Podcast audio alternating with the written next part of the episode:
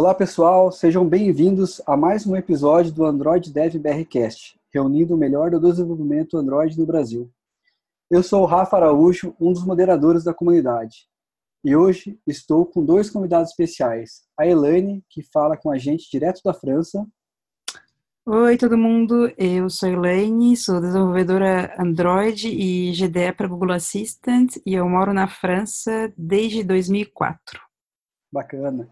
E a gente também está com o Gilson, que está na Alemanha. Fala, Gilson. Olá, pessoal, tudo bem? Meu nome é Gilson. Estou morando na Alemanha praticamente três anos e trabalho aqui como Android Developer. Bacana. E o tema de hoje é um assunto que gera muitas perguntas na nossa comunidade, especialmente no canal Dev Abroad, que é como morar fora do Brasil. Como já apresentamos, nossos convidados são da Europa. Portanto, esse episódio será focado por lá. E em breve faremos mais episódios de outros lugares do mundo. Bom, vamos começar pelo começo. É, como foi o processo para vocês? Como vocês acharam a vaga? Como é que vocês chegaram aí, a entrevista? Conta um pouquinho para gente esse, essa parte. Pois é, eu, é um pouco diferente, né? Porque eu tô aqui desde os oito anos. Então, eu estudei aqui, eu tenho um diploma daqui. E foi meio que um, eu, eu nunca pensei assim, ah, será que eu volto ao Brasil? Será que eu fico aqui? Mas no final foi meio natural para mim, encontrei um trabalho bom. É, foi bastante fácil, até no começo eu fiz bastantes entrevistas, bem diferentes uma das outras, é, dependendo do, da indústria, né? E, mas eu posso falar um pouco da entrevista só da empresa onde eu trabalho agora, que é uma empresa de consultoria e sobre o que eu, eu sei que as pessoas fazem, é, a entrevista foi em três partes técnicas. Uma parte para Android, né, seria tipo é, saber a, a, linguagem, né, programação, que seria o Java Kotlin.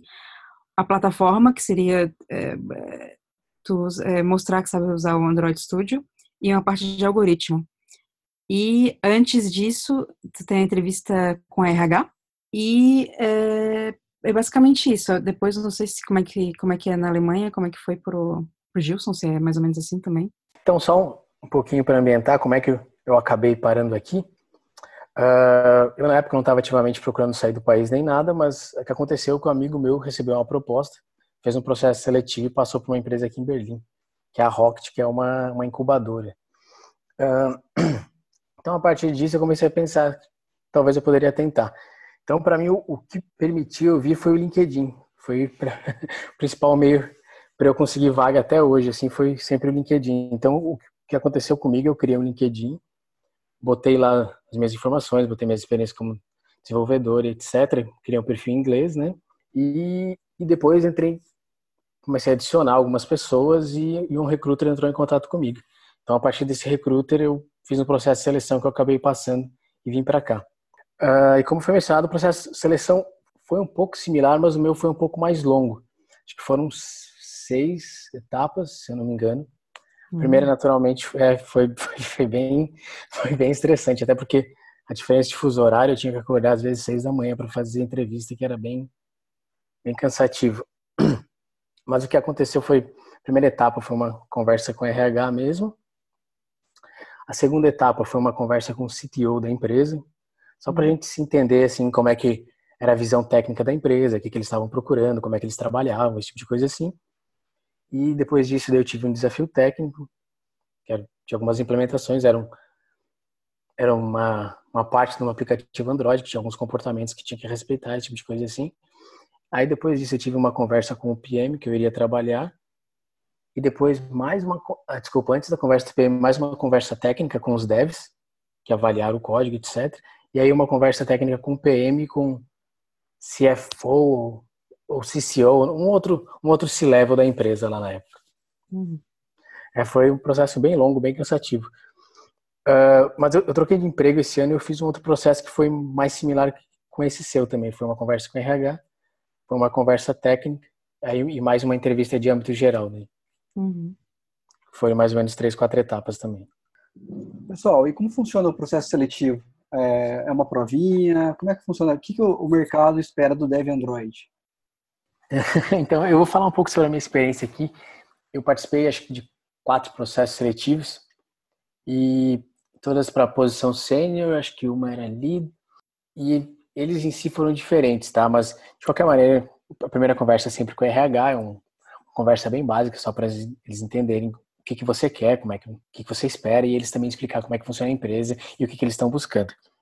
Então, acho que interessante seria falar mais da parte técnica.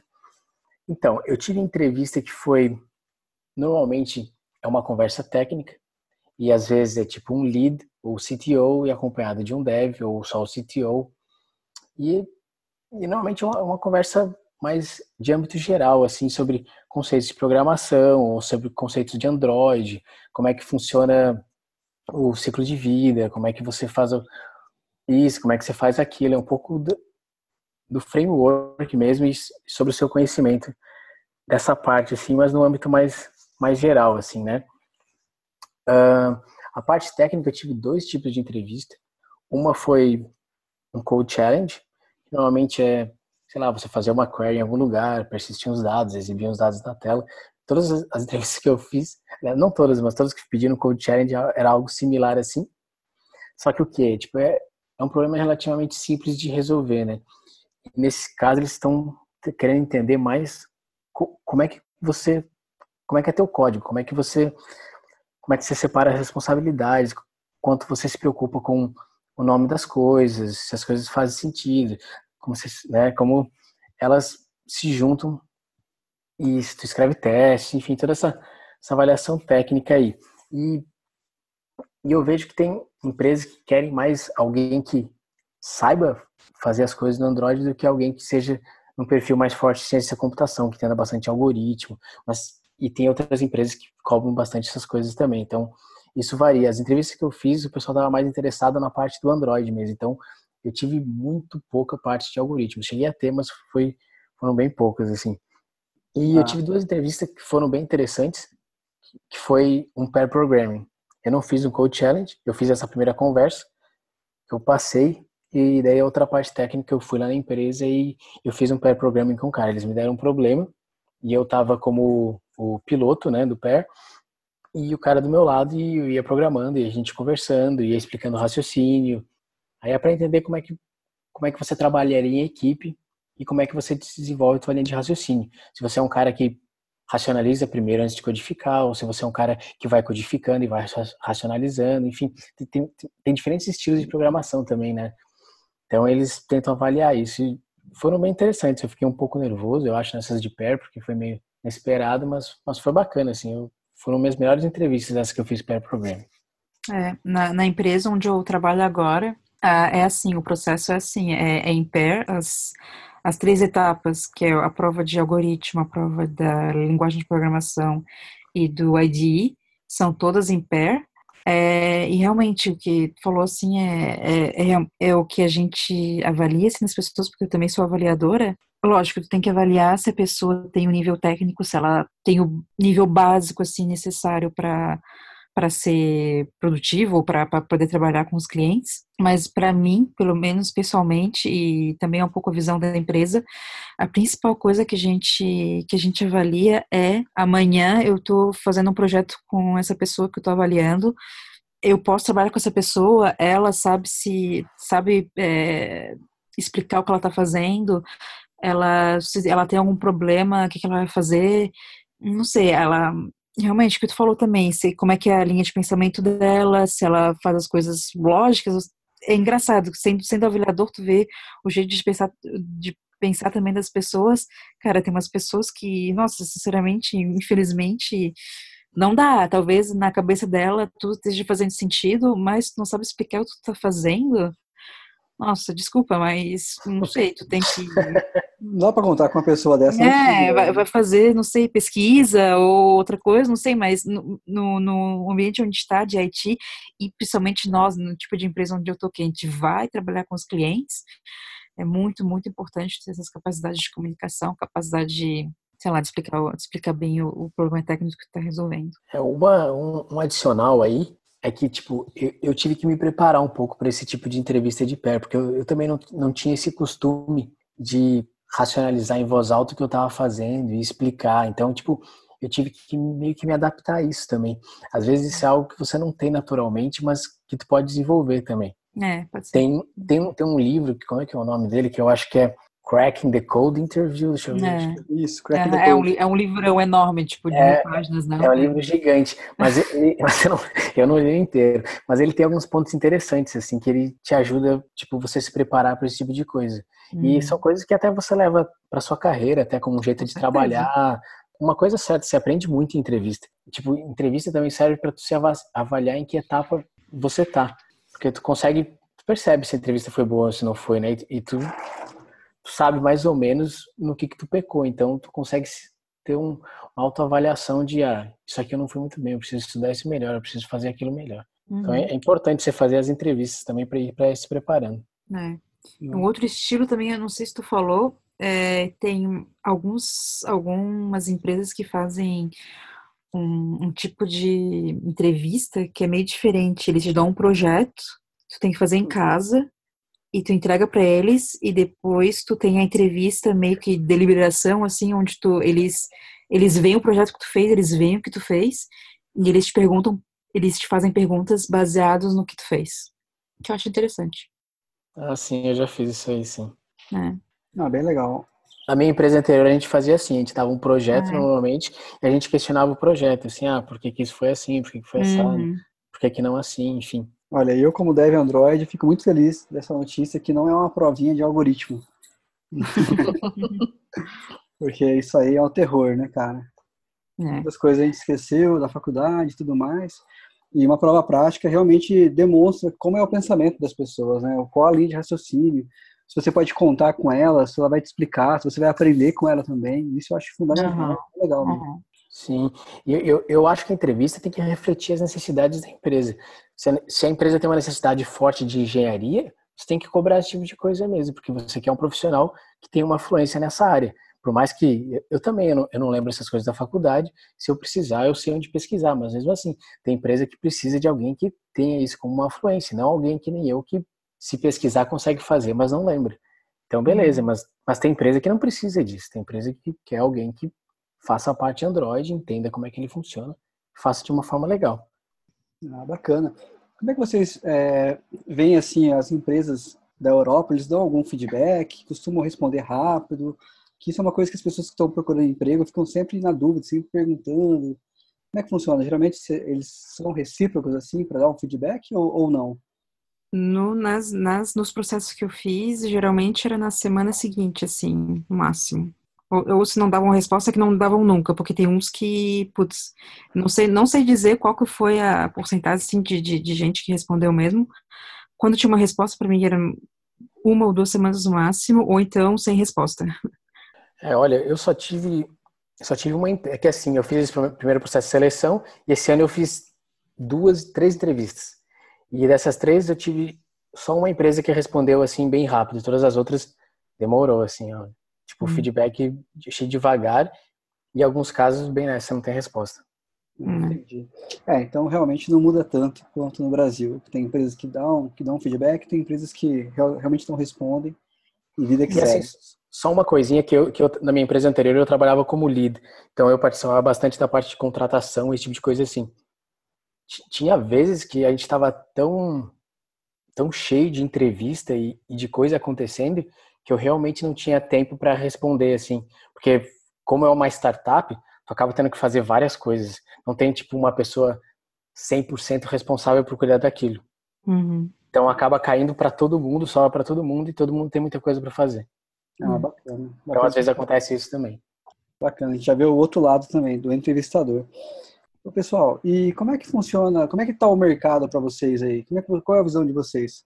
Para mim, olha só, eu tenho sete, oito anos quase de experiência aqui agora.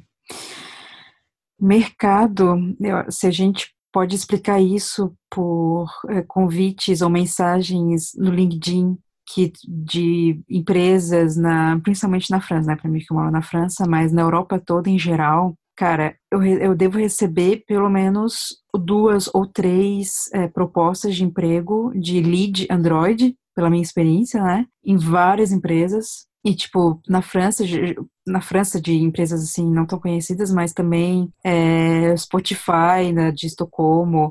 Acho que a Microsoft de acho que foi da Holanda, mandou uma também. E de vez em quando vem uma assim, nossa, nossa muito massa para umas, umas, umas oportunidades super legais para fazer entrevista né, para essas empresas. Eu, como não estou aberta a, oportunidades, a novas oportunidades por enquanto, geralmente eu, eu, eu respondo, ah, não, por enquanto não, mas porque no futuro não. Mas, nossa, o mercado aqui está muito, muito, muito favorável para todos os níveis de júnior, pleno, sênior, qualquer nível, realmente, se é, pessoas estiverem interessadas em vir, vão com certeza achar um emprego, é, sabendo que pelo, tem que ter um nível de francês, pelo menos profissional, né? Então, aqui em Berlim também eu sinto que o mercado está super aquecido. E, como você mencionou mesmo, no LinkedIn, eu também recebo diversas mensagens de recrutador ou às vezes diretamente de empresas falando sobre alguma posição, uma posição de lead, uma posição de dev, enfim, tem, tem várias coisas. E de, de, empresa grande eu recebi poucas, mas eu já recebi da, da Amazon, que tem headquarters aqui em Berlim também, hum. e da, do Facebook em Londres. Hum. Mas eu não, não tentei nenhum desses processos, não. Mas hum. assim, tem, tem vaga para muita coisa, tem vaga para Android, tem vaga para iOS, tem vaga para backend Java, backend Ruby, tem vaga para full stack com Node.js, sei lá, React or, ou Angular.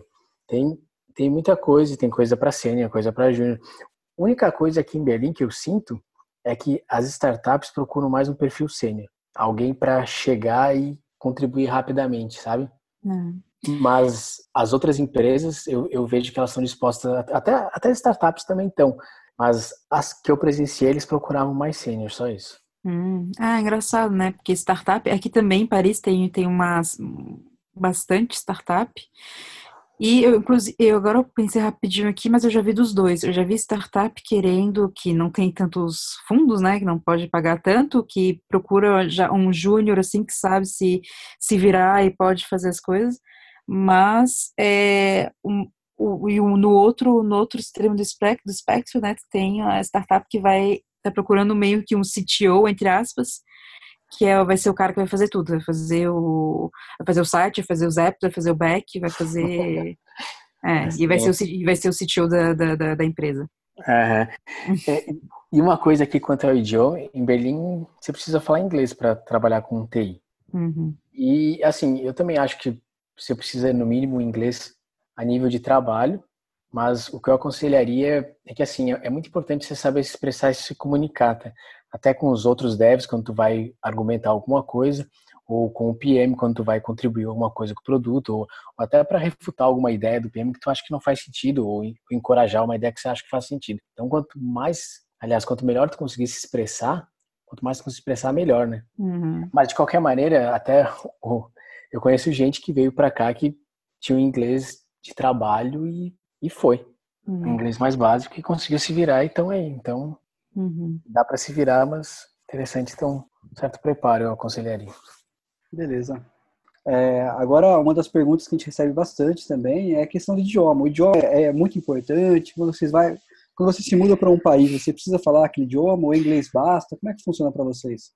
Na França precisa muito, muito, muito do francês. Pode ser que tenha alguém que consiga, porque eu, eu, conheço gente que, até no cliente onde eu trabalho agora, que é uma agência de publicidade, eu vejo, tem gente que não fala francês, que só fala inglês o tempo todo, mas achar, e eles, mas eles não são desenvolvedores, não sei muito bem o que eles fazem, o pessoal que eu, que eu vejo assim falando nos corredores, então, tu vê, tu vê, tem algumas pessoas que realmente estão na França, trabalhando em Paris, eles falam francês, é, inglês, desculpa, mas acho, sei lá, 95%, 98%, não sei, do, dos, dos, dos cargos que tu vai ter, dos, dos lugares, dos, dos empregos que tu vai ter aqui é francês. Tem que saber francês, ou pelo menos se virar em francês, é muito importante. É, aqui, Berlim, Berlim é uma cidade bem cosmopolita, então, assim, dá para fazer várias coisas em inglês e tu consegue se virar em inglês. Hum. Eu conheço várias pessoas que estão aqui há muitos, muitos anos e não falam alemão, mas hum mas, por exemplo, assim, eu que tenho família aqui, eu tenho que lidar com umas situações mais peculiares que o pessoal não tem que lidar. Por exemplo, eu tenho que lidar com o professor na creche, eu tenho que lidar com o órgão do governo, às vezes, porque a gente recebe aqui um, um auxílio criança. Então, às vezes, tem algumas coisas que eu tenho órgão, tenho que ir órgão público mais do que uma pessoa normal, normalmente teria que ir. Então, não falar alemão nessas horas fica bem complicado. E eu acho que ao mesmo tempo que você não fala também a língua do país, não que eu fale alemão muito bem, o meu alemão é bem básico. Eu acho que você fica meio que numa bolha também, né? Uma é, bolha das pessoas que falam inglês. Com certeza. Ou até brasileiro também, que brasileiro tem, não sei como é a comunidade de brasileiros aí em Berlim, mas acho que deve ter brasileiro em tudo quanto é lugar. E tem, tem gente que não fala tão bem assim francês, e que, como tu disse, fica nessa bolha, não se integra direito, sei lá, talvez qualquer pessoa, as pessoas escolhem o jeito que querem viver a vida, né? Mas, putz, tu mora na França, não vai se integrar direito com o povo, então por que, que tu mora aqui? Não sei. Acho meio, meio estranho, né? E isso, é. outra coisa também, tu falou que Berlim é cosmopolita, tipo, esse que é estranho, porque Paris também é bem cosmopolita, tem gente do mundo todo aqui, uma cidade super grande, tem um monte de estrangeiro, mas mesmo assim, ah, talvez em outras indústrias não seja tanto assim, mas a nossa indústria em desenvolvimento é muito, muito, como a gente diz aqui, é franco-francês, é franco-francês, é realmente só fala francês e é, meio que eles são, sei lá, até egoístas, eu diria, que eles só pensam mais, tipo, na França, assim, primeiro, até pelos, pelos clientes e tal. É, uma coisa da TI aqui em Berlim é que inglês é, é bem aceitável. Por exemplo, é. eu, eu, na, minha, na empresa que eu trabalhava antigamente, todo mundo falava inglês. E era uhum. o idioma principal em reuniões e tudo. Atualmente eu trabalho na Mercedes-Benz, que é uma empresa super alemã, né? E mesmo assim, é. tipo, inglês domina também. É legal. Hum. Então aqui eles são bem abertos a isso, mas o uhum. problema é, é quando tu sai fora do ambiente de trabalho. Aí é, no começa... dia a dia, né? É. Uhum. É, isso é muito na linha do que a Elaine falou, né? Se você não quer aprender aquela língua, não quer viver aquela cultura, não tem muito por que você viver naquele lugar, né? O é. ideal é você se integrar mesmo. Uhum. E beleza, a entrevista, vocês passaram a entrevista, tudo certo, felicidades. Como é que funciona o processo de, de visto, a passagem, a moradia no primeiro, nos primeiros meses? É achar um aluguel, uma coisa para um lugar para morar? Como é que funciona essa parte para vocês? O meu visto é porque eu tinha um visto de estudante antes. Então, meu, meu processo de visto foi trocar o visto de estudante pelo visto de é, trabalhador, né? Então, é, muita gente pergunta também se precisa de, de diploma para achar, achar emprego, né? Não precisa de, tem muitas, muitas empresas que não pedem diploma, só que vai ser barrado na hora do visto. Que até onde eu sei, para ter esse visto de trabalhador, precisa de um diploma sim, infelizmente, mesmo tu tendo emprego. E foi assim para mim. Eu lembro, eu lembro que quando eu fiz meu, visto, meu primeiro visto de trabalhador foi é, tive que dar um monte de documentos e um desses documentos era o diploma de é, graduação. E também quando eu fiz esse meu visto, tu, tu faz ele meio que em parceria assim com o teu empregador, porque eles têm que provar para o governo que eles não encontraram um perfil semelhante ao teu que possa é, fazer o teu trabalho. E às vezes a, a, a, primeira vez que eu vi isso, putz, sério, que nada a ver, assim, fa, fa, fazer isso, mas eu descobri que no Brasil é a mesma coisa, quando o estrangeiro quer, quer fazer, quer tirar um visto para trabalhar no Brasil, também tem que, eles, eles têm que dar o mesmo tipo de documento, e acho que na maioria dos países é, é isso. Eles meio que têm que privilegiar primeiro os, os o pessoal do país, para depois dizer, ah, não, nós não encontramos nenhum francês que seja capaz de fazer esse tipo de trabalho, então a gente está é, contratando um estrangeiro. Mas não é difícil, não é difícil. É, é um, é um dossiê, é um, eles têm que mandar bastante CV, é, currículos, mas, mas não é tão difícil, não. É, eu estava no Brasil, então, depois que eu passei no processo de seleção, eu tive que aplicar por um visto temporário, visto de trabalho de duração de dois a três meses, para quando eu viesse para a Alemanha, eu aplicar para o que eles chamam de Blue Card, que é o visto que é, como a Elaine falou, eles, eles também têm que justificar a mesma coisa, que eles não acharam esse perfil que, eles estão buscando aqui na Alemanha, por isso estão trazendo você de fora. É, é a mesma coisa, mas isso é bem tranquilo, assim.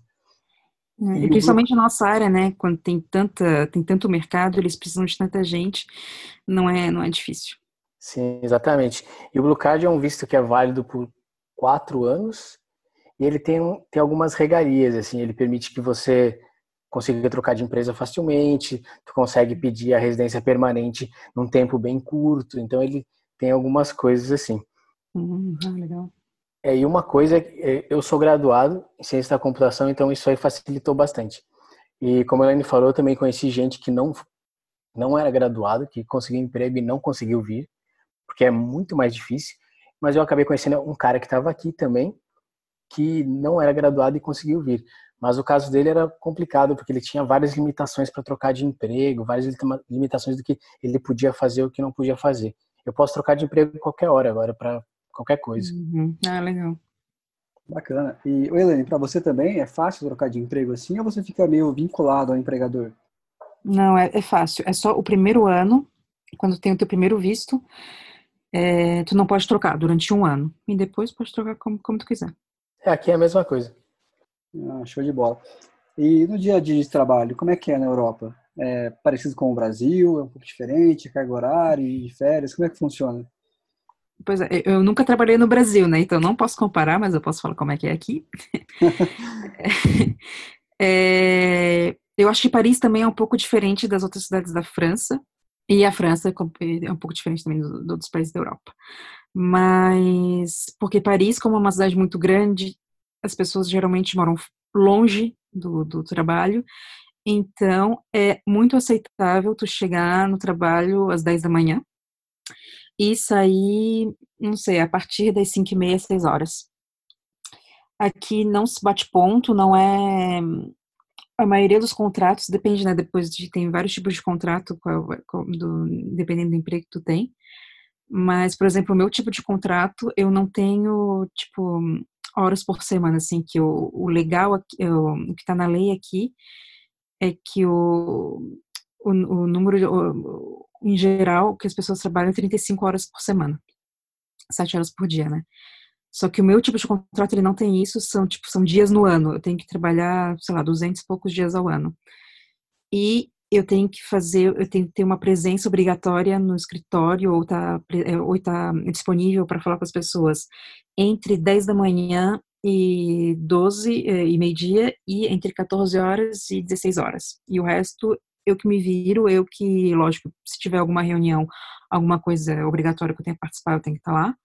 Mas eles não, eles são bem abertos assim.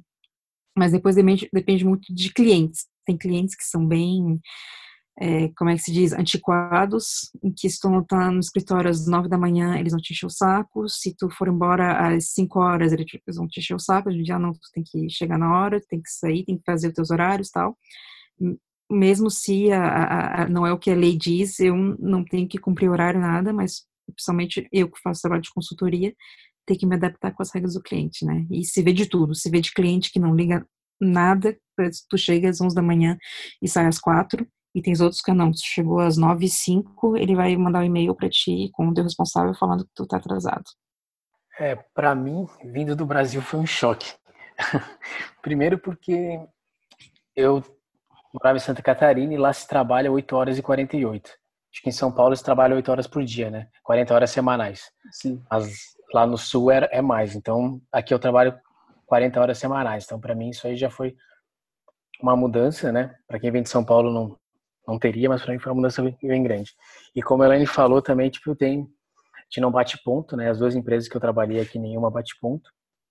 E tem uma, eu tenho uma flexibilidade muito grande aqui, eu posso chegar praticamente qualquer horário e sair qualquer horário, desde que eu entregue o que tem que ser entregue e participe das reuniões que, que eu preciso participar, mesmo que seja remoto ou de casa. Uma coisa para mim que é muito importante, como eu tenho filha, é eu poder buscar lá na creche. Então, eu saio no meio do trabalho, busco minha filha da creche, levo para casa, continuo trabalhando de casa e, e ninguém me pergunta nada. Uhum. Tipo, eu não tenho o menor problema, não tenho que me explicar para ninguém o que eu tô indo fazer. Então, uhum. tipo, você tem, você tem uma liberdade aqui muito grande. Uhum. E, e, as pessoas, é que, é que às vezes tem aquele lance que a pessoa te dá uma liberdade, mas ela não quer que você use, né? Às vezes tem aquela, aquele sentimento de culpa, assim, eu vejo que no Brasil rola algumas dessas coisas, assim, sabe? Aquela pressão para você fazer hora extra, sabe? Tem sempre uma, um joguinho psicológico. Aqui não, eu, eu sinto que as pessoas esperam que você use essas coisas. Se eles dizem que você pode fazer home office, eles esperam que você vai fazer home office eventualmente, ou quando tu precisar receber uma encomenda em casa. Ninguém fica te julgando por esse tipo de coisa, saca? Uhum. Então, é, eu, acho, eu acho que é muito mais leve o ambiente nesse lado, assim. É. Concordo aqui também, em geral. Às vezes, sei lá, eu tinha uma, uma entrega que ia chegar, não sei, às 10 da manhã aqui em casa. Eu mandei uma mensagem rapidinho para minha, minha responsável e disse: ah, não, posso, posso trabalhar de casa hoje de manhã porque eu tenho uma entrega. Mas não, problema nenhum. Super gente boa. Outra coisa também que eu falar, queria falar, uma coisa que é bem conhecida na França, principalmente, são é, é a hora do almoço. Aqui, se tu é, almoça durante duas horas, ninguém vai falar nada. É muito normal. Pelo menos uma hora ou uma hora e meia, assim, é muito, muito normal. Duas horas. Se passar de duas horas, assim, tipo, tu voltar do almoço, sei lá, duas e quinze, duas e meia, vão começar a se perguntar assim, ah, não, é porque tu, sei lá, tu saiu a uma da tarde, ou não sei, meio-dia e tal. Mas o, a pausa pro almoço é muito gigante aqui. E... É que você não pode só comer, tem que apreciar a comida, né? Tá Exatamente. é, é, e tem outra coisa também, que acho que principalmente nos Estados Unidos, eu acho é, que é muito comum as pessoas levarem a comida e comerem na frente do computador. Na, cara, onde eu tô, as, de vez em nunca, assim, às vezes eu vejo alguém que realmente tem alguma coisa muito urgente para entregar, mas não, senão a gente, 11h50, a gente começa a, com a minha equipe, a gente começa a ah, não, vamos almoçar onde tal, principalmente onde, onde é, eu trabalho, tem um monte de restaurantes é, perto. Todos os dias a gente vai no restaurante, vai, conversa, pede comida tranquilo e hum, pelo menos uma hora, pelo menos uma hora de, de, de para pausa para almoço. É, pelo que eu vejo, na Europa o pessoal é, liga muito mais para a qualidade de vida, né? Não é só você trabalhar, não é só o seu salário e tudo mais. Eles querem que você é. aproveite o momento, aproveite a vida e tudo mais. É, uma pergunta, mais uma pergunta para vocês dois. É, vocês têm costume de almoçar em praças assim? Que eu vejo muito. Eu, eu fui para a França, eu vi muito isso na, que o pessoal comia muito em praça. Acontece isso? Ah, na rua, sim? Isso. Eu não. é... Cara, não, nunca. Olha, eu, eu faço várias vezes isso. Ah, é? No verão, assim, talvez, de vez em quando. Mas em geral, não.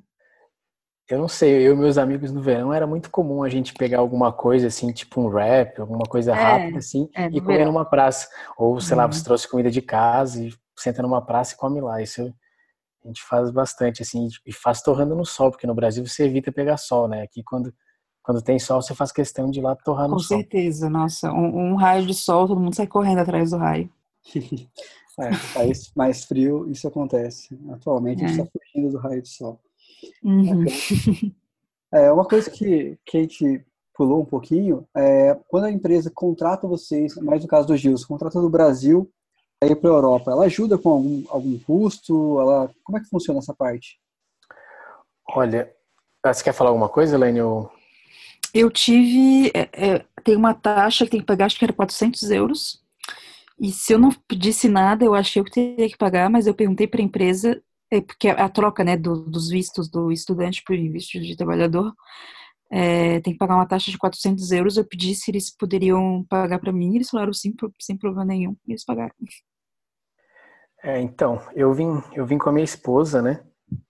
E eu conheço algumas pessoas que vieram para cá. Então, uma coisa que eu vejo é que isso varia de empresa para empresa. Tem empresas que ajudam mais, tem empresas que ajudam menos. Menos, desculpa. Uh, mas no meu caso, a empresa cobriu o meu primeiro mês de aluguel. Então, para quando eu chegasse aqui, eu ter onde morar já e não ter que me preocupar com isso. E ela cobriu a passagem a minha, da minha esposa, excesso de bagagem e todo o transporte de táxi e tudo que teve. Descobriram toda, toda essa parte. Então, o meu custo foi mais a parte do visto no Brasil. Ter que ir para Porto Alegre e esse tipo de coisa assim. Ah, bacana, bem receptível o pessoal também. Eles querem acolher, né? Isso é bem legal. É, bom, e como é a vida, tirando o trabalho, como é a vida no exterior? Assim, é tranquilo? Tem muita diferença do Brasil? Vocês é, precisam dirigir? Precisa usa transporte público, usa bicicleta? Vocês comentaram de almoçar, de sair ao ar livre, de, de ver as coisas. Como é que funciona? É, eu, eu não tenho carro, eu tenho minha habilitação. Aliás, inclusive minha habilitação que eu, que eu troquei, que eu, tirei a brasileira e daí aqui eu, eu troquei ela pela francesa. Mas eu não dirijo. aqui nunca, porque não preciso, porque tem muito ônibus, tem muito trem, tem muito metrô. Eu vou pro, pro trabalho de metrô, não tem problema nenhum. É, senão a vida em geral, principal diferença para mim entre a vida no Brasil e a vida aqui é, segurança pública, mesmo ah, sabendo que em Paris não é lá aquelas coisas. Não sei se vocês viram até na, na, nas últimas notícias aí, nos últimos cinco sábados, teve manifestação na rua que foi um pouco violento no centro de Paris. Eu vi, eu vi. É, mas mas a, tipo, a sensação e que tem muito tem tem mendigo na rua mendigando tal mas é, a sensação de segurança é muito muito maior do que no Brasil com certeza. É olha tem diversas coisas diferentes entre morar aqui e morar no Brasil. Um, deixa eu ver uma coisa que eu gosto bastante eu acho que é o equilíbrio vida trabalho eu, eu como tenho família isso é muito importante para mim Hum. Eu sinto que no Brasil isso é muito mais difícil. Você ter esse equilíbrio aqui. E aqui é um, uma coisa muito mais fácil você ter isso. Porque eles valorizam bastante o tempo livre. E eu também valorizo bastante meu tempo livre. Então, eu acho que isso para mim é uma, é uma das principais diferenças, assim, entre morar aqui no Brasil. Segurança pública é uma diferença, mas eu, eu não sei, eu não sinto ela tanto assim. Hum. Mas isso acho que é, depende de onde você mora no Brasil, também tem várias, vários fatores aí. E eu, eu não posso dirigir atualmente aqui porque eu não. Né? A tua carteira de habilitação brasileira vale durante seis meses na Europa, então eu já estou aqui há quase três anos. A minha não vale mais, eu não transferi ainda porque é um processo e tudo mais, e eu não, eu não decidi começar ele. Então eu uso transporte público. Eu me locomovo muito bem aqui transporte público, porque tem trem, tem metrô, tem ônibus, tem tram, tem vários meios assim, e eles são todos conectados em, em algumas estações ou outras. Então, tipo, eu não, não tenho uma necessidade de ter um carro. Só em alguns momentos, às vezes, quando tem alguma coisa muito específica, tipo, minha filha ficou doente, eu preciso ir pro médico meio rápido, alguma coisa assim, mas daí eu chamo um Uber, chamo um táxi, alguma coisa uhum. assim. É, e, e, tem uma coisa que eu acho que é, um, que é um paradigma bem diferente de viver na Europa, é que assim, ó, como o serviço aqui é algo caro, as pessoas são muito acostumadas a fazer as coisas elas mesmas. Uhum. E no Brasil, as pessoas pensam um pouco diferente, né? Elas têm costume de contratar alguém para fazer as coisas para ti. Então tem, tem aquele, aquele lance que o pessoal fala assim, ah, pô, mas você tá na Europa, você viaja um monte, mas, mas né, a mesma mão que tá ali segurando o ticket de viagem é a mesma mão que lava o banheiro, sabe? Esse tipo de coisa assim, tá ligado? Então, acaba você mesmo fazendo várias coisas. Tipo, por exemplo, eu aqui a gente não tem empregada, a gente, a gente limpa. E no Brasil é muito comum você ter, às vezes, sei lá, uma, uma mulher que vai a cada 15 dias, a cada uma semana. Tem várias dessas coisas aqui que, não que não seria possível ter aqui, mas tem um certo custo. Né? Ah, bacana. Como é que funciona a parte de moradia? Vocês precisam de fiador? É fácil achar um lugar para morar? Como é que funciona? Existe fiador, tu pode ter um fiador. Inclusive, eu sou fiadora de uns amigos meus. Enfim, de um amigo meu que teve problema aí, mas enfim. Vendo essa pergunta, porque tem essa pergunta né, do aluguel e da e como abrir a conta no banco porque é, é, é um círculo vicioso. Para ter uma moradia, tu precisa de conta no banco, mas para ter conta no banco, tu precisa de, de, um, de uma moradia. Então, é muito estranho. Isso me faz pensar depois, não sei se dá para botar depois, talvez nos nas notas do podcast, pessoas interessadas, principalmente como é a vida na França, é, principalmente para todas essas questões administrativas, tem uma série de vídeos no YouTube, é um inglês que mora na França há não sei quanto tempo, ele tem uma série de vídeos que se chama What the Fuck Friends, com um monte dessas besteiras assim de administração e até algumas estereótipos que, que a gente tem sobre os franceses, super interessante, mas para quem está interessado com a França. É, em Paris, aluguel é super caro, super, super caro. Metro quadrado, não sei quanto é que é, mas para vocês terem ideia, eu moro numa kitnet de, acho que tem 25 metros quadrados, eu pago 650 euros por mês, o que é muito, eu acho. E eles têm a regra também de que tu tem que ganhar pelo menos um terço, é, ou desculpa, tem que ganhar três vezes mais, teu salário tem que ser três vezes superior ao preço do aluguel, pelo menos, para tu mostrar que tu pode pagar, senão tu tem que ter um fiador. E se não para conta é, conta no banco, precisa de um endereço, mas em geral não é, não é, não é difícil não. Uh, aqui eles trabalham, pelo menos eu já, eu já mudei três vezes aqui, então eu tenho uma certa experiência. E todas as vezes que eu me mudei, eles trabalham com calção, que é normalmente três vezes o valor do aluguel. Então você faz o é. um depósito inicial, que é esse calção, e quando você sai, eles te devolvem.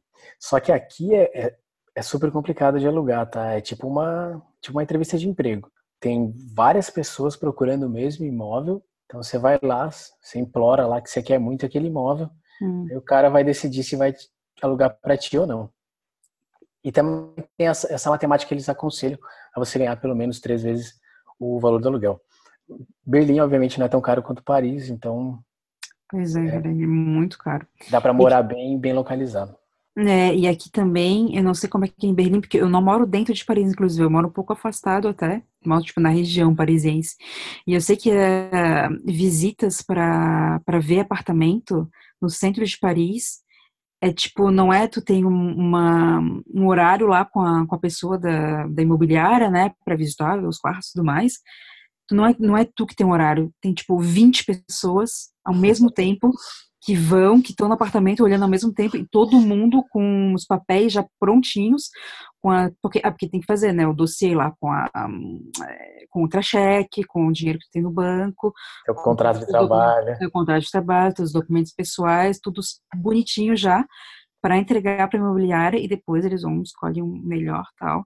É muito difícil, principalmente no centro de Paris.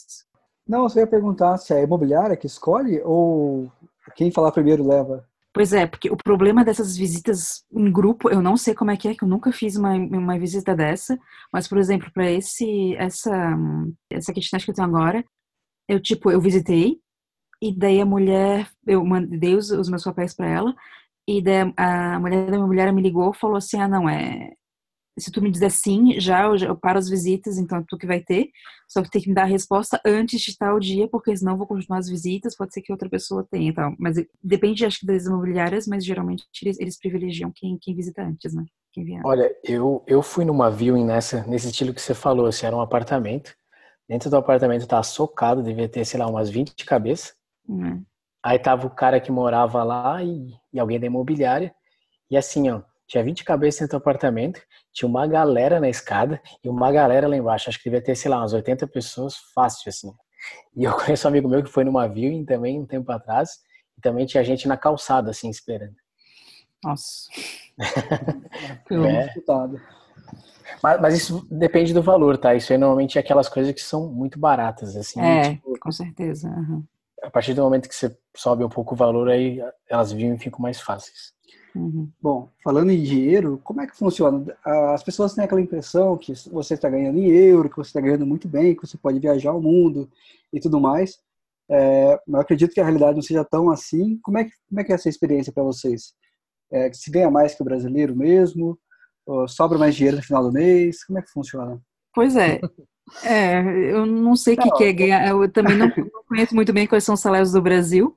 Sim, não, não precisa falar mas, ganho, mas é assim, é, sobra dinheiro, não sobra? Sobra, sobra, sim, sobra bastante. Para mim, no meu caso, pessoalmente, que é, eu, principalmente eu tive uma, uma excelente promoção no começo desse ano, tá, eu tô, eu tô bem confortável, digamos assim, sobra bastante dinheiro para viajar, para lazer, para tudo mais.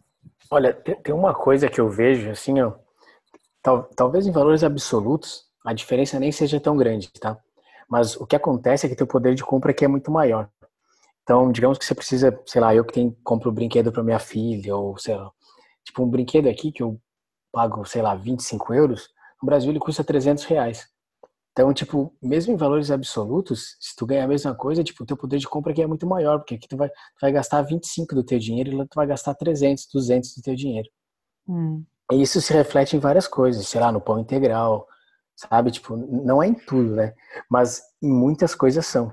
Então, eu, eu vejo que aqui você tem um poder de compra muito maior com a mesma quantidade de dinheiro absoluto. É, eu também acho.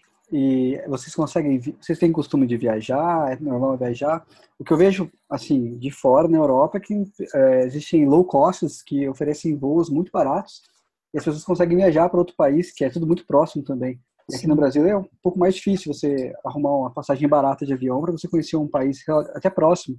Como é que funciona? Sim, é, é, isso é mesmo? Muito, é muito fácil viajar mesmo. Eu tenho uma amiga que ela ela fez ela mora aqui em Paris também brasileira, mas ela fez um doutorado em parceria com uma universidade em Portugal. Então todos os 15 dias ela ia a Lisboa. Ela comprou as passagens dela, mas tipo muito muito antecipado. Paris, Lisboa, acho que mas acho que era só um trajeto, né? Só ida ou só volta, mas, tipo, 15 euros. 15 euros. Isso aí é impensável. Muito barato. Tipo, comprando, mas lógico, comprando antecipado. E comprando assim, geralmente, sei lá, por 40, 50 euros se encontra passagens para muitos lugares diferentes. Eu acho que realmente se é, locomover, né, de maneira geral na Europa, que seja de avião ou de trem, comprando no Brasil é muito, muito, muito mais acessível. É, então, uma das razões que me fez vir para cá é a possibilidade de viajar mesmo. Tanto que ano passado, isso que eu tenho família e tal, eu tenho um custo maior. Acho que a gente fez seis viagens, tipo, algo que eu nunca tinha feito isso na minha vida. nunca faria isso no Brasil, porque exatamente é, é muito mais caro. E aqui é muito mais fácil mesmo. Mas uma coisa que tem que se entender também é que, tipo, a Alemanha, por exemplo, é do tamanho do Mato Grosso do Sul. Então, o, o, Brasil, além de ser caro, ele é grande também, né? E aqui as coisas são relativamente perto, né? Se tu ficar dentro da Europa e não for muito além. E daí acaba sendo barato mesmo com as low costs e tudo mais. Sim, acho que é, acho que é uma das coisas que eu mais gosto de morar aqui na Europa é isso. Como eu disse, é, são países tão pequenos, mas que são tão diferentes um do outro. Tu vê, cara, a gente tá do lado, Alemanha e França, dois países colados, mas que, lógico, tem alguns pontos em comuns, mas que são países tão, tão, tão diferentes. E eu vou pro outro lado, Espanha, outro país completamente diferente também. Sim. Sei lá, e isso são só três países, tem tantos outros países, a Europa do Leste também, um estilo de vida completamente diferente. É super, super interessante. Realmente, é, acho que é a, a, coisa que eu mais gosto de morar aqui é, é, é isso. São tantas culturas diferentes num espaço tão pequeno. É, isso é legal. E tem uma coisa que eu vi legal esses tempos, que eu estava viajando com a minha família, como reparo bastante nisso. Tinha uma excursão de colégio também, acho que a gente estava indo para a Itália na época, e estava indo uma excursão, sei lá, uma criançada de 12 anos, saindo aqui da Alemanha e indo para a Itália. tipo, umas é. coisas de, tipo excursão de colégio, assim, sabe? Mó da hora. É, é. E vocês encontram muito brasileiros por aí? Fazem amigos? É, é mais fácil fazer amizade com brasileiro do que com europeu mesmo? Como é que funciona? Os meus círculos, meu círculo de amigos franceses são mais pessoal do trabalho, né? O pessoal do que fez a universidade comigo. E brasileiros, sim, sim, né? Porque, não sei, acho que é natural, sei lá, a gente se encontrar. Acho que o que me ajudou também foi um pouco uma amiga minha que veio e que fez o mestrado aqui, dela teve o círculo de amigos delas daqui de Paris, porque, não, que eu não disse que eu, eu moro em Paris, né? Só que eu fiz a, a universidade em Lyon, então, o círculo de amigos que eu tenho aqui é, é, é mais o trabalho mesmo. E a universidade que eu fiz em Lyon é, tinha um monte de brasileiro, tinha um monte de estrangeiro, em geral. Um terço do, de todos os estudantes dessa universidade eram estrangeiros, então, muito, muitos estrangeiros, fiz amizade do mundo todo, foi muito legal. Mas aqui em Paris é, eu tinha mais um contato mesmo com, com os franceses, pelo trabalho, né? Mas aí chegou essa minha amiga brasileira que fez o mestrado aqui nessa região. E daí eu tenho um círculo também aí de brasileiros. Mas amizades assim, para mim, não sei, os franceses, os franceses eles são são é, é um pouco é diferente o jeito, acho que eles as relações que tu tem comparando com as relações com latino-americanos em geral. Mas eu tenho, tenho ótimos amigos franceses, tenho ótimos amigos é, é, como é que se diz, no, da região do, do Maghreb também, que tem muita gente aqui, muito estrangeiro dessa região, principalmente em Haiti.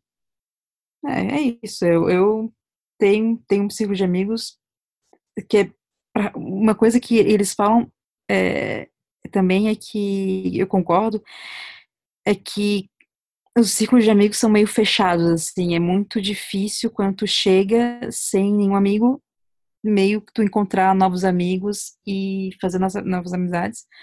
Eu tenho esse, esse, já essa, essa base de amigos no trabalho, não foi tão difícil, mas eu sei que gente chegando assim, sem nada, assim, com a mochila nas costas, é meio difícil, principalmente, é uma, e dizem que é uma coisa muito típica de Paris, principalmente. Então, eu trabalhei com francês e ele é bem meu brother. Ah, é? é, até hoje em dia a gente faz evento, ele vem aqui em casa, eu vou na casa dele e tal.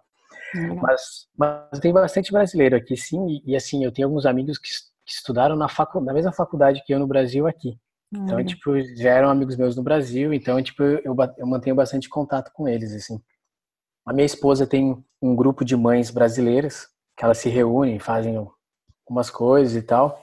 Então, assim, tem bastante brasileiro e volta e meio eu escuto português aqui.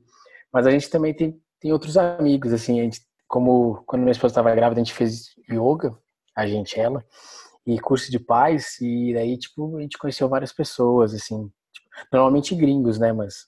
Sim. E também como a Elaine falou, eu acho que quando você vem de fora, assim, até se tu pensar, assim, nos seus amigos do Brasil, são os amigos que vieram ou do colégio ou do, da faculdade, sabe? Tipo, são pessoas que você tem uma certa história, assim, né? E, e isso que o Brasil, eu acho, eu sinto, pelo menos, com comparação com a Alemanha, é muito mais fácil de fazer amigos lá que aqui. E mesmo assim, aí tem o pessoal do trabalho, tem, mas não são todos os que trabalham contigo que são seus amigos, né? Sim, com certeza. Indo, ah, ah, indo para um país novo, então isso isso fica mais evidente ainda nessa é. certa dificuldade, assim. Mas assim, eu não posso reclamar também porque eu, eu, tipo, eu tive várias coisas que eu tive que mudar, eu mudei aqui algumas vezes. Eu tive vários amigos alemães que me ajudaram, me ajudaram a montar os bagulhos, me ajudaram a fazer vários corre assim, então tipo, o pessoal foi bem bacana aqui. É, é importante, né? Você vai para um país novo, é uma cultura totalmente diferente, você precisa ter amigos. É o que vai ajudar na transição, né? E vocês falaram de reuniões e tudo mais, como é que é a alimentação? Vocês se adaptaram? Ainda sente diferença? Sente saudade? Como é que funciona? É, eu não sou nada chata com comida. É, tem gente que pergunta sempre assim, ah, não, tem saudade das comidas típicas do Brasil tal. Eu, eu, eu não penso nisso. Tipo, quando eu vou pro Brasil, eu vejo, ah, não, arroz com feijão, nossa, que eu adoro, eu adoro arroz com feijão. Mas, tipo, quando eu tô no Brasil, eu tô contente de comer isso, porque eu adoro, mas quando eu tô aqui, não sei, tem tanta comida boa aqui também. que eu penso, é, é que eu penso, sei lá, eu penso em aproveitar o que cada lugar tem, não sei. Você não sofreu, então, com comida? Não, não. Olha, pra mim foi uma adaptação. é, eu, acho, eu acho que o primeiro paladar deles aqui é um pouco diferente, assim, pelo menos de como eu era acostumado. De comer comida com muito sal, ou doce que é muito doce, sabe? Aqui as coisas são levam menos sal, eu sinto, e os doces não são tão doces, sabe? Tipo, eles misturam um pouco com azedo, sabe? Tem, tem várias coisas, ou, ou, legumes, e então, tipo, foi uma adaptação. Tanto que no início eu achava que as comidas aqui não tinham sabor. Até eu me adaptar o paladar e, e aproveitar a comida daqui. Hoje em dia eu gosto bastante. Mas eu sinto falta de bastante coisa do Brasil, mas a gente faz aqui porque tu consegue comprar. Tipo, a feijoada, esse tipo de coisa assim, eu sinto bastante falta. Mas daí a gente compra e faz aqui. E tem restaurante brasileiro aqui também. Pessoal, conta pra gente também como é, o, como é viver num clima da Europa, assim, quais são as diferenças? É, eu, eu cheguei aqui em pleno agosto, 6 de agosto de 2004, cheguei, e é, verão maravilhoso, porque até foi muito engraçado, porque logo que eu cheguei, primeiro dia, tipo 10 da noite, solzão. Solzão ainda brilhando, assim, nossa, que estranho. E porque é, é, os dias são muito, muito longos mesmo no verão, mas chegou, quando que foi? Acho que foi novembro, quando trocou horário, acabou o horário de verão, e a gente perdeu uma hora da noite pro dia, assim, os dias já foram, foram ficando, né, menor, é, cada vez menores, mais curtos, mas quando a gente perdeu, além disso, a gente perdeu uma hora, assim, da noite pro dia, eu nunca vou esquecer, eu tava na sala de aula, era quatro da tarde, eu tava fazendo um exercício, eu olhei para a rua, olhei pela janela e estava escurecendo. Ou estava quase escuro, assim, estava meio nublado. Quatro da tarde. Deu assim, putz. Nossa, ficou, bateu assim, não sei, uma, foi uma sensação muito, muito estranha para mim. E, pois é, os dias muito curtos no inverno, realmente é, é, é meio triste, cara. É triste não, não ter luz do, do dia, assim, tanta, luz do dia com temperatura fria ainda por cima, cara, eu para mim foi, foi foi meio difícil. Lógico, esperei, né, mas putz, hoje em dia, até hoje assim, meio meio todo mundo sabe assim que todo mundo fica meio mais triste assim, mais, mais cabisbaixo nesse que, que é inclusive o período de agora, né? Eu não sei, para mim, para mim é inverno, eu adoro inverno, adoro frio, mas é realmente uma época um pouco mais, sei lá, tristonha se a pessoa é muito solar, assim, ela vai sentir muita diferença, né? É, acho que sim. Uhum. É, então, eu sou essa pessoa aí, para mim foi um, foi um baque, assim. Tipo, o verão aqui é bem legal, os dias são bem longos. Aqui em Berlim, 11 da noite, tá, tipo, não tá super noite ainda no, no pico do verão, assim. Então você tem dias muito longos, a cidade é super viva, é, é bem legal, assim, essa parte, assim, primavera, verão. Para mim são as melhores estações daqui, eu gosto bastante do outono, mas o inverno aqui foi, foi uma baita adaptação, porque aqui em dezembro, três da tarde tá escuro já. Então, e, e quando amanhece, amanhece um breu também. Então você tem aquele, aquele dia curto e aquele dia cinza, assim, sabe? Tipo, é, é, é punk, assim, porque eu saio de casa para trabalhar, tá escuro. Eu, eu tenho o costume de acordar cedo, então eu saio cedo. E quando eu volto, tá escuro também. Isso, isso é meio deprê, assim, é uma coisa que você tem que se adaptar. Tanto que também tem, tem uma coisa que o pessoal que mora aqui na Europa há muito tempo toma vitamina D. É uma, é uma coisa que os médicos te aconselham a tomar porque você não, não tem muito sol mesmo. E se tu não tiver vitamina D, você, você fica meio para baixo mesmo, sabe? Tem várias propriedades da vitamina D que você perde sem o sol. Tanto que tem um, eu tinha visto uma época, eu acho que o número de dias com sol aqui em Berlim é 70 e poucos, 80. No Brasil, acho que é 200 e poucos. Então, tipo, a diferença é gigante. é muito grande. E, e, se tu gosta, assim, de, sei lá, eu sempre gostei de ir pra praia, de, né, do verão e tal, então, tipo, isso é, é impactante, assim, é um, é um processo. Vocês acham que o, que o clima atrapalha, assim, a, a vida pessoal? Você se exercitar, você sair à noite, algo assim? Eu sim, eu, eu vejo muita é, impacta muito na minha vida porque eu também eu tenho uma equipe, eu sou responsável de uma equipe e de vez em quando a gente faz janta tal. E o pessoal, eu fiz uma agora em novembro, cara, são 15 pessoas, não, mentira, foram três pessoas, tem 15 pessoas total, mas 13 pessoas confirmaram, cinco pessoas cancelaram no dia mesmo porque os cinco falaram, tá muito frio, eles não queriam ir, que é à noite, assim, né, às oito da noite e tal, falaram assim, não, né? assim, pô, tá, até meio que entendo, mas putz, vocês confirmaram, eu fiz a reserva do restaurante e tal, mas é, não, tá muito frio, não quero sair. Então, sim, eu, eu, eu não tenho problema, eu posso sair, tenho, não tem problema nenhum, mas muitas pessoas têm, têm problema com isso. É, então, eu também, às vezes tem, tipo, chega final de semana que tá eu em casa, minha esposa e minha filha, e às vezes a gente fica com preguiça de sair por causa do frio, a gente fica o dia inteiro em casa, o final de semana inteiro. Tudo bem que a gente sai durante a semana, mas mesmo assim, né? Tem um fator bem grande aí, né, de as pessoas ficarem mais em casa. E eu faço exercício também, eu vou pra academia, e no inverno é muito fácil você não ir. É. A, a, a, desculpa para não ir é ela tá pronta ali só te esperando. E vocês no dia de sol, assim, dá aquela vontade de sair correndo, pegar uma bicicleta, ir para uma praça, ou nem tanto?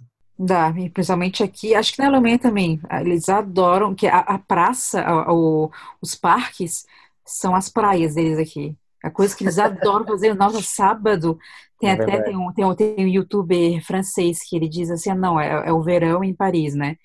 Que disse, ah, não, nossa, qual, qual vai ser o programa desse sábado? Tem uma ótima ideia. Vamos pegar uma, é, fazer um piquenique na, na, na praça que todo mundo, todo mundo, todo mundo, todo mundo faz isso. É coisa, tipo, menos original, é legal, tipo, tu vai. Mas tem algumas praças, cara, sinceramente, eu acho meio ruim, assim, principalmente no centro de Paris, que é, tipo, é muito lotado, assim, muito lotado de gente mesmo, porque todo mundo tem a mesma ideia e todo mundo faz a mesma coisa. Todo mundo vai sentar na grama e ficar lá bronzeando ou comendo, ou, sei lá, tomando vinho, comendo queijo. É. É, então, aqui é a mesma coisa. No verão o pessoal vai para parque também, o pessoal vai muito para parque, ou os beer gardens também estão sempre socados, uh, os bares também, daí com cadeira na calçada. Então, tipo, é, é bem comum mesmo. Tanto que toda vez que tem sol, a gente sai fazer alguma coisa. A gente nem questiona se a gente tem que, sei lá, limpar a casa, lavar roupa. Isso aí espera, a gente, a gente sai de casa. É. Tem que estudar, sei lá. isso fica tudo em segundo plano, porque não é sempre assim. Então, quando é, o pessoal aproveita mudando um pouquinho de assunto, já indo para os finalmente, é, quais são os principais desafios que vocês enfrentaram? O que vocês gostariam de deixar de mensagem assim para quem está ouvindo e procura ir para a Europa? Posso começar? O desafio que eu tive no, foi principalmente nos primeiros anos. Eu acho que foi, eu não falei tanto antes, talvez um pouco mais sobre a experiência que eu tenho agora nesses últimos anos aqui em Paris, mas eu acho que o, tipo, a relação com os franceses, assim, entender como é que eles são e como é que eles vão, sei lá, te tratar e principalmente quando eu, eu vim relativamente nova, né, tinha acabado de sair do colégio no Brasil, eu não sofri nada, eu não, não tive nenhum, não, não, não tive nenhum problema, assim, muito, muito grave, mas talvez um conselho que eu daria para as pessoas que, principalmente, que, que a França, que é o país que eu conheço, seria não esperar muito assim que eles tu vai ter o tipo, mesmo tipo de relação com as pessoas que tem no Brasil, que elas vão ser completamente abertas. Tu pode fazer um melhor amigo, tipo, sei lá, em uma conversa, uma pessoa que vai te convidar para ir para tua casa direto, não, vai ser uma pessoa que vai te, sei lá, talvez seja mais fechada, mais fria. E é porque eles são assim, mas não quer dizer, só, só porque eles não estão sorrindo ou que eles não estão falando, ah, não, nossa, achei muito massa ter te encontrado, não quer dizer que eles não gostaram de ti, é só porque eles são assim mesmo, que eles, a vida deles todas foi assim, todo mundo tratou eles assim, a vida dele toda, todas, é, toda a vida deles, então para isso, isso que é o normal, né?